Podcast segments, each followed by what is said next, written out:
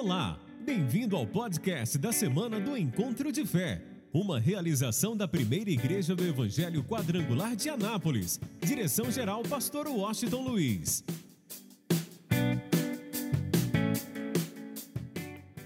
Abra em Mateus capítulo de número 1, de uma forma bem sucinta. Nós queremos trazer ao teu coração três desejos do coração de Deus. Quero que você fique bem atento. Três desejos do coração de Deus. Mateus capítulo 1, versículo de número 18. Glória a Deus. E Deus fale ao nosso coração de uma forma muito especial. Diz o texto: Ora, o nascimento de Jesus Cristo foi assim. Estando Maria, sua mãe, desposada com José, antes de se ajuntarem, achou-se ter concebido do Espírito Santo. Então José, seu marido, como era justo e não e a não queria infamar, intentou deixá-la secretamente. E projetando ele isso, eis que em sonho lhe apareceu um anjo do Senhor dizendo: José, filho de Davi, não temas receber a Maria, tua mulher, porque o que nela está gerado é do Espírito Santo, e ela dará à luz um filho, e lhe porás o nome de Jesus, porque ele salvará o seu povo dos seus pecados. Tudo isso aconteceu para que se cumprisse o que foi dito da parte do Senhor pelos profetas, que diz: Eis que a virgem conceberá e dará à luz um filho, e ele será chamado pelo nome de Emanuel. Emanuel traduzido é Deus conosco. E José, despertando do sonho, fez como o anjo do Senhor lhe ordenara e recebeu a sua mulher e não a conheceu até que deu à luz seu filho, o primogênito, e pôs-lhe o nome de Jesus. Digam amém. Guarde isso em seu coração. Ah, na verdade, há um desejo profundo de Deus. Ah, na verdade, hoje eu quero trazer ao teu coração três desejos muito profundos, especiais, que estavam no coração do Pai. Primeira coisa que a gente vai observar quando Deus criou o homem, a gente vai notar uma coisa interessante: que todos os dias, na viração do dia, Deus estava lá. Todos os dias, sem exceção, Deus estava lá, frente a frente com o homem, conversando com ele, criando relacionamento com o primeiro casal lá no Éden.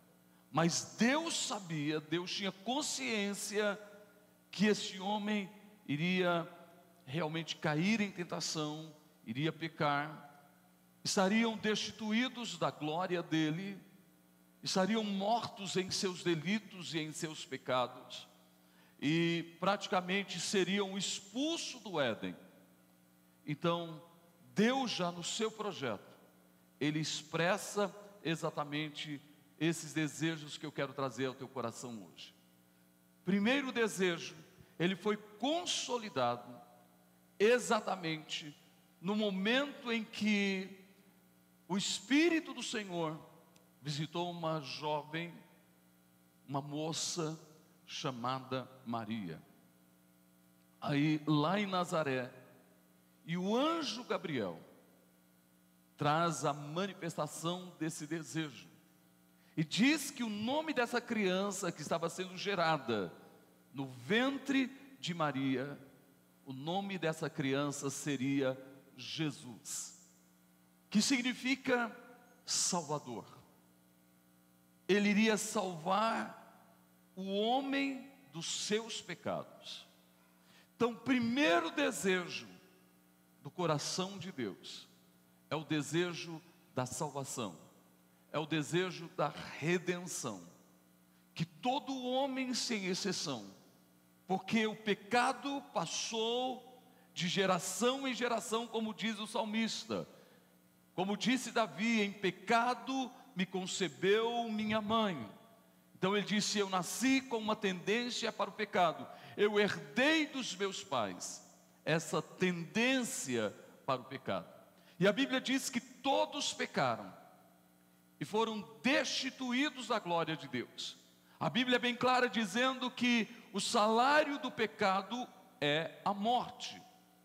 Então não é em nenhum momento o que estava no plano, no, no projeto de Deus, ou o desejo do seu coração, que o homem permanecesse morto em seus pecados e em seus delitos, que o homem tivesse condenação, que o homem fosse condenado, que o homem fosse para o inferno. Então, o desejo do coração de Deus é que todo homem se arrependa, conheça a verdade e conheça é, é, é, realmente, é, passe pelo processo do arrependimento, para que a redenção, para que a remissão dos pecados seja uma realidade na vida de cada homem. Por isso, o primeiro, primeiro desejo do coração de Deus está muito ligado a um nome, que é Jesus, que é a salvação, a salvação de todos os seres humanos. Então é algo que eu e você podemos tomar uma decisão, se a gente quer ou não quer essa salvação. É tão interessante que uma das coisas que Deus não toca é no nosso livre-arbítrio. Ele nos deu o direito de escolha. Aí eu quero abrir um parênteses aqui. Ao mesmo tempo que uma pessoa pode escolher a salvação ou não, a gente vai observar que muita gente simplesmente sai fora do projeto da salvação e às vezes ele lança a culpa sobre outras pessoas, quando na verdade permanecer na salvação ou ser salvo é uma decisão pessoal de cada um de nós. E a gente costuma muito ouvir a pessoa dizendo: Olha, Sabe por que, que eu saí da igreja? Sabe por que, que eu me desviei? Sabe por que, que eu me afastei? É porque eu comecei a ver algumas coisas na igreja, na vida da liderança, na vida de pessoas. É porque houve aquele escândalo, aconteceu isso ou aquilo. Mas ninguém obrigou essa pessoa a sair do plano da salvação. Ela mesma tomou uma decisão que é sair do plano da salvação, que é sair daquilo que é o projeto de Deus, que é a salvação, que é a vida eterna, que é o desejo do coração de Deus. Então a gente tem que abraçar, tem que tomar posse desse desejo. Deus quer que todo homem seja salvo. Por isso ele abriu um caminho, ele abriu uma porta. E a Bíblia diz que essa porta a porta da salvação está aberta e que ninguém pode fechar. Ele abriu um caminho com seus próprios passos, como diz o salmista no Salmo 85. O próprio Deus abriu um caminho com seus próprios passos. E aí Jesus disse: Eu sou o caminho, a verdade e a vida. E ninguém vem ao Pai se não for por mim. Então, o desejo do Pai o desejo de Deus é que todos sejam salvos. Segundo desejo que há no coração do Pai, que há no coração de Deus. Se você olhar no Gênesis, lá no princípio, Deus, é lógico que Deus é onipresente. Deus está presente em todos os lugares, Deus sempre está presente. Mas eu estou falando de uma presença manifesta e se a gente observar o Velho Testamento, começando pelo Éden, a gente vai notar uma coisa interessante: que na viração do dia, Deus se manifestava no Éden. Todos os dias ele estava lá, na viração do dia. Se a gente olhar a história do povo de Deus é, é, durante todo o período do Velho Testamento, a gente vai notar que houve a manifestação da presença de Deus em vários momentos. ele se manifesta a Abraão, ele se manifesta a José, a Jacó, a Isaac, ele se manifesta a Moisés lá no Horebe. Depois ele se manifesta a Moisés praticamente durante o período das pragas no Egito. Deus se manifesta no Sinai.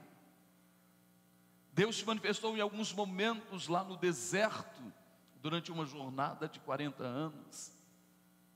Mas havia manifestações de Deus. Eu estou falando que Deus estava presente, mas a manifestação da presença dele, muitas vezes, como na questão do sacerdote, a gente vai notar que uma vez por ano, uma só, o sacerdote entrava no Santo dos Santos, no lugar santíssimo, e entre os querubins, Deus se manifestava ao sacerdote, uma vez por ano. A gente encontra as manifestações de Deus na vida dos profetas, e às vezes demoravam, Deus se manifestava hoje, demorava anos, Deus se manifestava novamente. Mas qual era o desejo de Deus? O que é que estava no coração de Deus?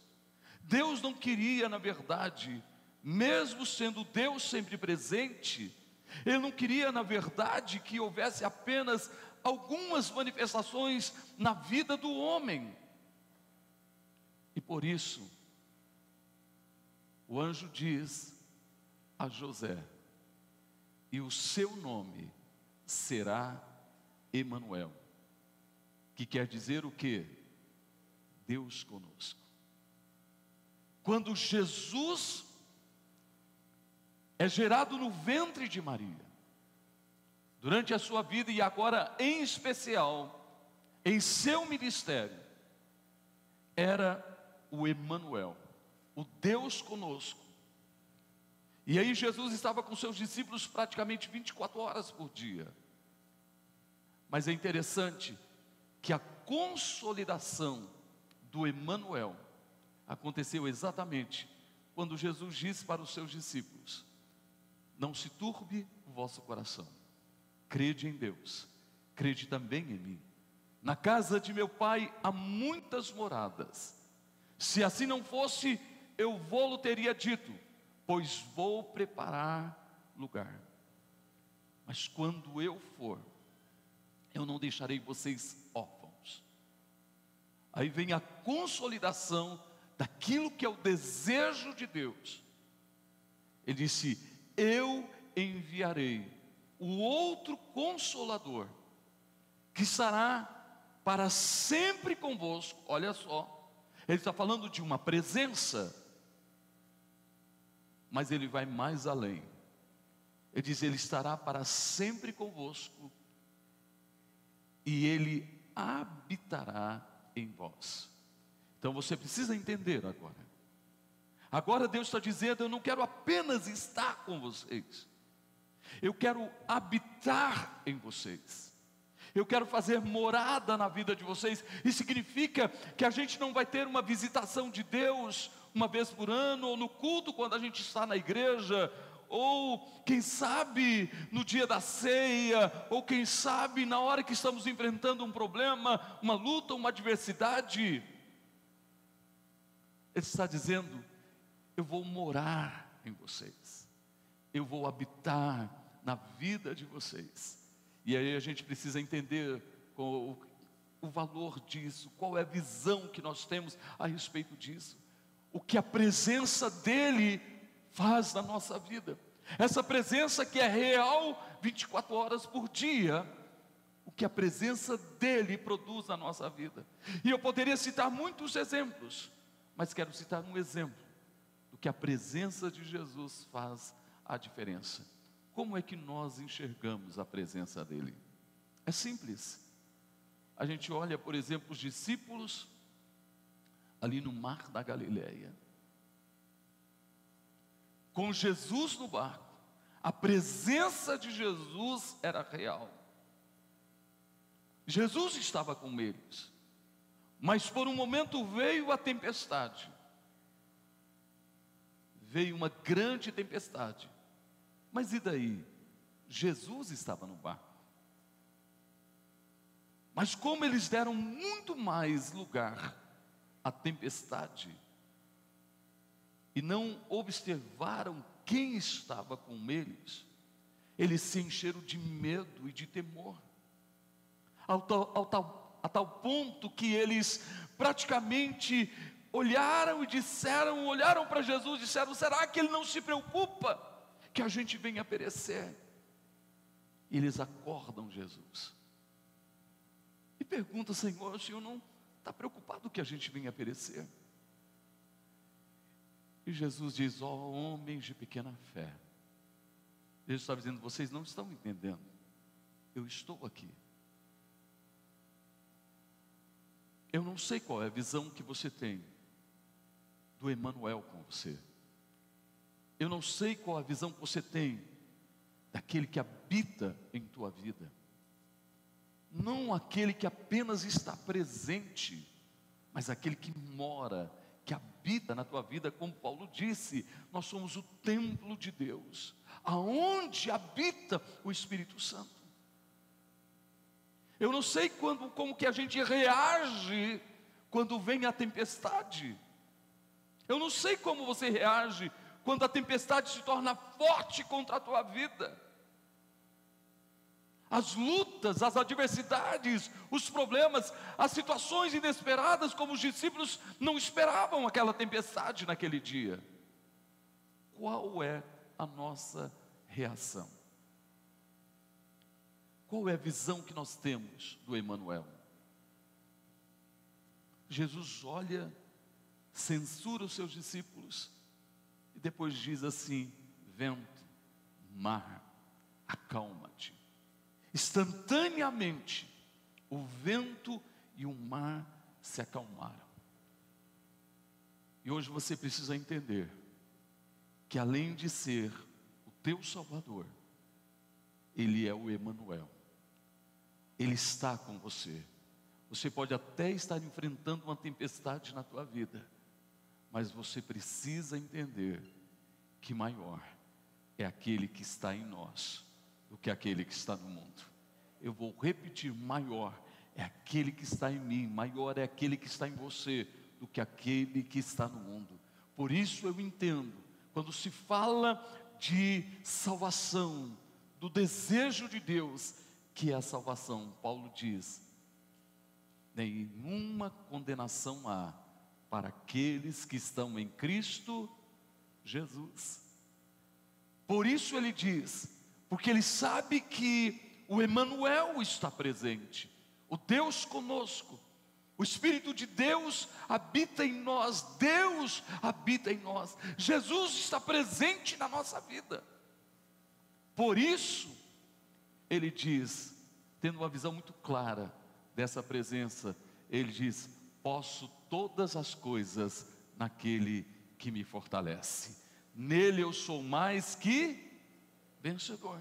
Então, esse é o desejo de Deus, que a gente tenha a salvação e tenha uma visão clara que Ele está conosco, que Ele habita na nossa vida, e que quando nós temos essa visão, nós não nos deixamos abater pelas circunstâncias, porque sabemos que Ele é maior do que qualquer luta, do que qualquer adversidade. E até é tão interessante. É lógico que há uma guerra constante, mas nós vamos entender que Deus está conosco. Eu estava ouvindo uma palavra do pastor Silas, ele disse uma coisa interessante: tem muita gente que tem medo do diabo, tem medo de demônios. Houve uma rebelião no céu, houve uma rebelião no céu. Um terço dos anjos se rebelaram, foram lançados no abismo, se tornaram demônios. Mas espera aí, um terço. E se você é bom de matemática, ficou quantos ainda, gente? Dois terços. Então, o que, que a gente precisa entender? Para cada demônio, dois anjos. Oi, para cada demônio, dois anjos. Olha, para qualquer demônio que se levanta contra a tua vida, tem dois anjos acampados ao teu redor. Quem está me entendendo, levanta a sua mão.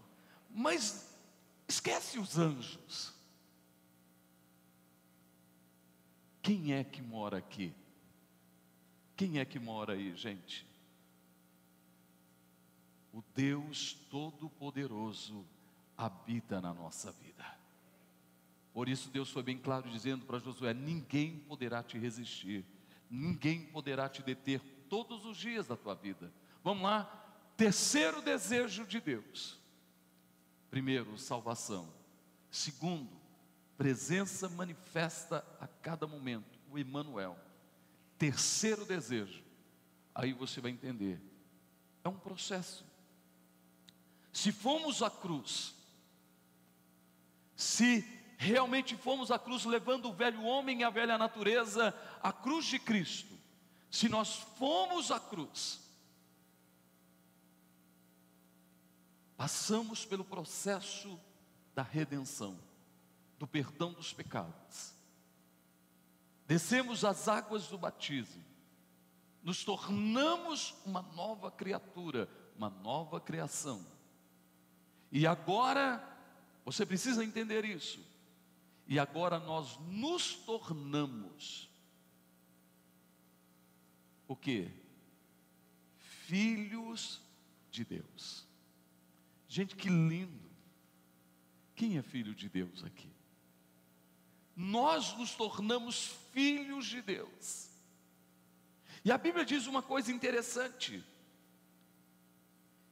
que nós não somos o que devemos ser, mas quando Ele se manifestar, quando o Filho de Deus se manifestar, quando Jesus se manifestar, nós o veremos como Ele é, e nós seremos semelhantes a Ele. Então espera aí, Ele está dizendo que eu e você ainda não somos o que devemos ser. Nós não somos ainda. Nós estamos num processo de santificação, de mudança. Todos nós. Eu, por exemplo, só para você entender como que a coisa funciona, de repente eu olho para o espelho, a idade vai chegando e eu vou notando que eu vou me parecendo cada vez mais com meu pai. Você pode notar que você vai se parecer muito mais com a sua mãe. O tempo vai chegando, a idade vai chegando e você vai se parecendo cada vez mais. O que que eu quero que você entenda hoje? Não é diferente em relação ao teu Pai celeste. Eu não posso me distanciar deste parecer com meu Pai celeste. Os anos vão passando, os dias vão passando, e eu preciso me parecer com Ele cada vez mais. Por isso eu estou falando que a gente está num processo de santificação, de mudança de vida. Nenhum de nós somos perfeitos, mas a gente tem que passar por esse processo de aperfeiçoamento para nos parecermos com Ele. Aí vem uma coisa interessante. Quando ele se manifestar, a gente não vai mais parecer com ele. Quando a igreja for arrebatada e nós encontrarmos com Cristo, nós não vamos mais nos parecer com Ele, mas a Bíblia diz que nós seremos semelhantes, iguais a Ele. Quer dizer, o processo de santificação foi consolidado e agora nós não seremos parecidos com Ele, nós seremos semelhantes a Ele. Mas enquanto isso, a gente está num processo, como filho, cada dia mais se parecendo, e como filho, que é o desejo do Pai, o que é que ele deseja? O que é que acontece com o filho? Aí eu vou dizer uma coisa para você. Nós temos falado constantemente a importância de se assentar à mesa. Por exemplo, o que, que nós estamos fazendo aqui? Nós estamos assentados à mesa, nos alimentando do pão que é a palavra. Esse pão que nos faz cada dia mais nos parecermos com Jesus. Então, como filhos, nós precisamos estar assentados à mesa, a gente precisa congregar, estar assentado à mesa, e como filho, qual é o nosso lugar? A Bíblia diz que Ele nos tirou do império das trevas e nos transportou para o reino do Filho do seu amor. Então vamos lá, salvação. Agora Ele está presente na nossa vida 24 horas por dia. Ele habita na nossa vida. Agora nós somos filhos de Deus e como filhos de Deus, aonde estamos? Qual é o lugar que estamos? Aí ele diz que nós estamos, levanta a sua mão e diga: Eu estou assentado nos lugares celestiais em Cristo Jesus. Quem está assentado no lugar celestial em Cristo Jesus, aplauda a Ele. Nós estamos assentados nos lugares celestiais em Cristo Jesus. Aí vem uma coisa interessante. Uma pessoa pode não estar assentada no lugar celestial em Cristo Jesus e alcançar bênção. Alcança um milagre, alcança uma cura, alcança a solução do problema, faz o projeto de vida, alcança, quem sabe, algum milagre, alguma bênção, alguma vitória, a casa, o carro, o emprego, uma criança, sei lá. Ele pode até alcançar, porque Deus sempre vai responder à fé. Por causa da fé dessa pessoa, mesmo que ele não esteja como filho, assentado nos lugares celestiais, Deus pode até abençoá-lo. Ele recebe um milagre aqui, outro milagre ali, e assim por diante. Mas filho, Olhe para mim e escute isso. Filho é diferente. Filho permanece aonde? Aonde, gente? Assentado nos lugares celestiais em Cristo Jesus. Aí você vai entender uma coisa. Como filho, a gente está sentado nos lugares celestiais em Cristo Jesus. Aí a Bíblia diz Deus nos abençoou. Quem é abençoado aqui? Deus nos abençoou, não é uma bênção aqui, outra acolá. Deus nos abençoou com toda sorte de bênçãos. Eu vou repetir: Filho está sentado nos lugares celestiais e Deus o abençoou com toda sorte de bênçãos. Aonde, gente? Aonde que está toda sorte de bênçãos? É o que muita gente não entende. Tem gente correndo atrás de bênção, tem gente correndo atrás de revelação, tem gente correndo atrás de profecia, tem uma revelação, tem alguém revelando mais que o Fujioka, e alguém corre lá. Tem uma revelação, ele corre lá. Tem uma profecia, ele corre lá. Ele ainda não entendeu. Ele ainda não compreendeu. Tem filho de Deus aqui? Vou perguntar novamente: tem filho de Deus aqui? Então vamos entender, guarde isso em seu coração. Como filho, se você tem uma visão clara disso, e sabe qual é o desejo de Deus, você está assentado nos lugares celestiais. Como você está assentado nos lugares celestiais, vamos lá, toda sorte de bênçãos estão sobre a tua vida. Aqui está você. Então vou descer aqui para você entender. Aqui está você assentado nos lugares celestiais, e o que que acontece? Toda sorte de bênçãos está sobre a tua vida. Por quê? Porque toda sorte de bênção só está em um lugar. Qual é, gente? Qual é? É bíblico. Nos lugares celestiais. Se você não se vê assentado nos lugares celestiais, escuta isso. Se você não se enxerga assentado nos lugares celestiais, você vive mendigando bênçãos, mendigando milagres. Mas quem é filho? Quem é filho?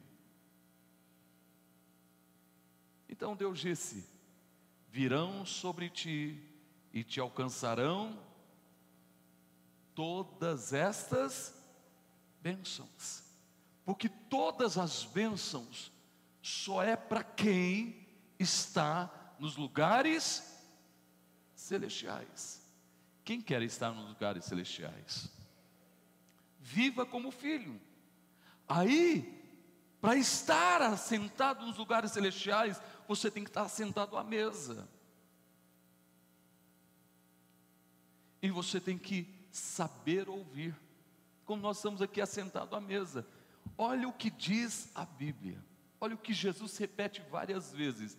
Quem tem ouvido, ouça. Não adianta, uma pessoa não consegue estar nos lugares celestiais em Cristo Jesus se ele não parar para ouvir como se deve ouvir. Então é muito simples. Fica de pé porque eu vou encerrar com isso. Por favor, se coloque em pé. Eu vou encerrar com isso. Quem quer estar nos, lugar, nos lugares celestiais? Quem quer toda sorte de bênçãos? Quem quer tomar posse do desejo de Deus para o teu coração, aplauda Ele bem forte.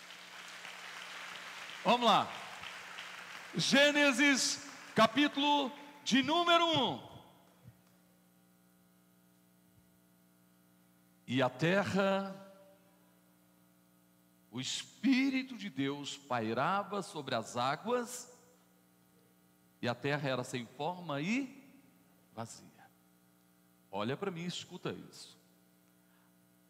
A terra não tinha forma, vazia, um caos, mas o Espírito de Deus estava lá. Pairava, estava quieto sobre a terra. Entenda isso, preste atenção. Por isso Jesus foi bem claro: quem tem ouvidos, ouça. Por que, que o Espírito de Deus não se movimentava, não agia? É muito simples. O Espírito do Senhor só se movimenta aonde há palavra. Por isso Jesus repete muitas vezes: quem tem ouvidos, ouça.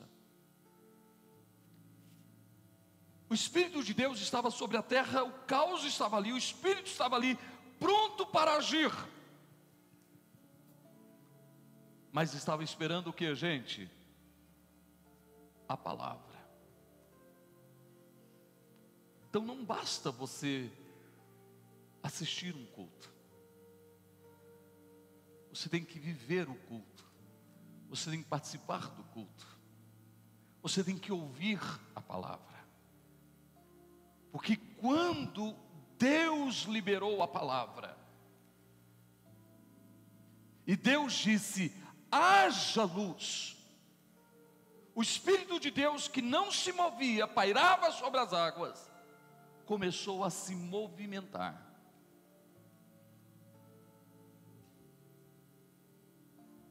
Assim é na nossa vida. Quando a gente ouve a palavra, dá lugar à palavra, o Espírito de Deus começa a se mover na nossa vida através da palavra. E aí a gente vai entender, ou vai entendendo, o que é estar assentado nos lugares celestiais e o que é ter sobre a nossa vida toda sorte de bênçãos. Por isso, Davi disse: Jamais tire de mim o teu espírito.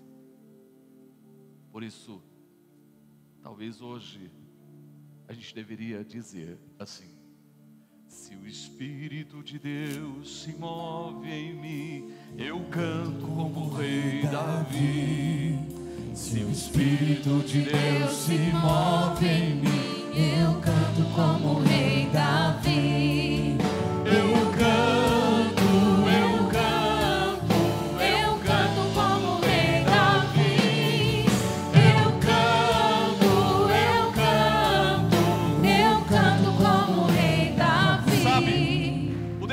De Davi era tão grande que ele desejou levar a arca do Senhor para a cidade de Davi. Mas ele sabia que ele precisava tomar uma atitude. Qual atitude? Ele tirou a coroa da sua cabeça, se despiu das vestes reais, vestiu pano de saco e foi buscar a arca, porque ele sabia que só tem um rei, e este é o Rei dos Reis e o Senhor dos Senhores. E no meio do povo, ele vai dançando, com toda a sua alma, com todo o seu coração, e por isso a gente precisa declarar: vamos lá? Se o Espírito de Deus se move em mim, Eu danço como o rei Davi. Se o Espírito de Deus se move em mim, eu danço como o rei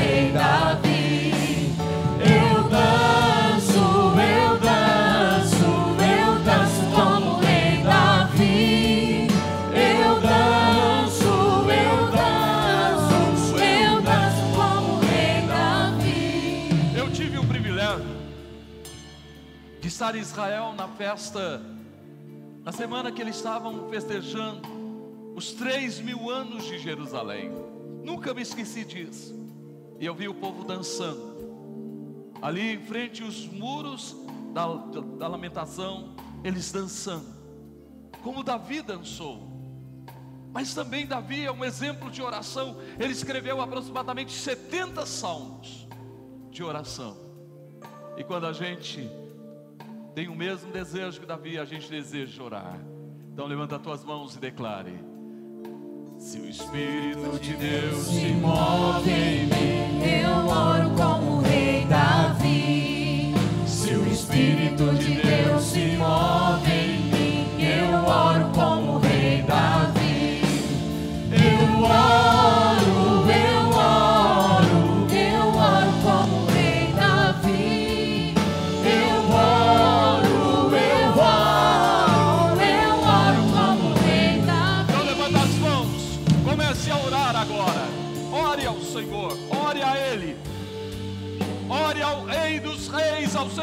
Senhores. Abra tua boca, glorifique, exalte, bendiga o Senhor de toda a tua vida, de todo o teu coração. A Ele a honra, a Ele a glória, a Ele o louvor. Pai, nós te louvamos, Pai, nós te adoramos, Pai, nós te bendizemos, Pai, nós glorificamos o teu santo nome, porque o Senhor nos deu um presente que é Jesus. O Senhor nos deu o direito sermos chamados filhos do Senhor.